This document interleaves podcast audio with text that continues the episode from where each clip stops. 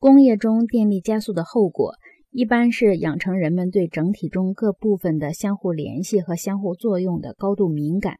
所以，工业生产需要日新月异的类型、组织和才能。从机器时代老式的视角来看问题，工厂和生产流程的电力网络似乎既易脆又很坚实。事实上，电力网络不是机械的网络，它的确。开始生成了人类有机体的敏锐性和柔韧性，不过它仍然需要动物有机体需要的多种营养和哺育。由于有机体形式那种瞬息完成、重复出现的相互作用过程，自动化工业又获得了对多种用途的适应力。一台自动化生产的电灯泡的机械，能代表过去需要几台机器完成的若干流程的组合，只需一人看管。这台自动机就可以像一棵树那样继续不断地吸收营养并开花结果。与树木不同的是，自动机有一套内在固有的装置，只需略加改变，它就可以生产出一系列范围很广的产品，从无线电真空管和玻璃杯到圣诞树上的彩灯。一座自动化的工厂在投入产出两方面几乎就像是一棵树。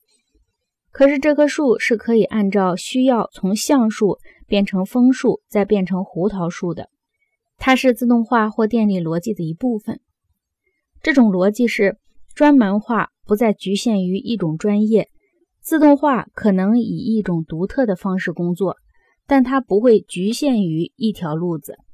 正如我们的手和手指头能干许多事一样，自动机也包含一种适应力。这种适应力在前电力的机械的技术阶段是非常稀罕的。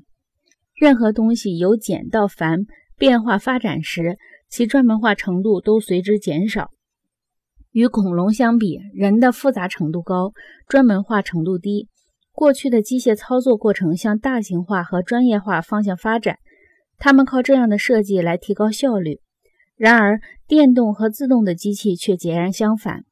一台制造汽车排气管的自动机约有两三张写字台那样大，而它的电脑控制台却只有讲稿架那么大。这种自动机没有内装的拉丝膜夹具，没有任何的底座，而只有一些通用的钳子、折弯器、超前补偿器之类的东西。在这台自动机上，可以用一般的管子连续生产出八十个不同品种的排气管。其速度之快，操作之简易，成本之低廉，和生产同一型号的八十个排气管竟完全一样。电气自动化的特点全部表现在回归到通用手工艺那样灵活的方向上了。通用手工艺的灵活性是人手所具有的特征。电脑程序设计现在可以包括无穷无尽的程序变化。自动化的电脑程序控制的机器的电信反馈。即对话模式，将自动机与老式的单向运动的机械原理区别开来。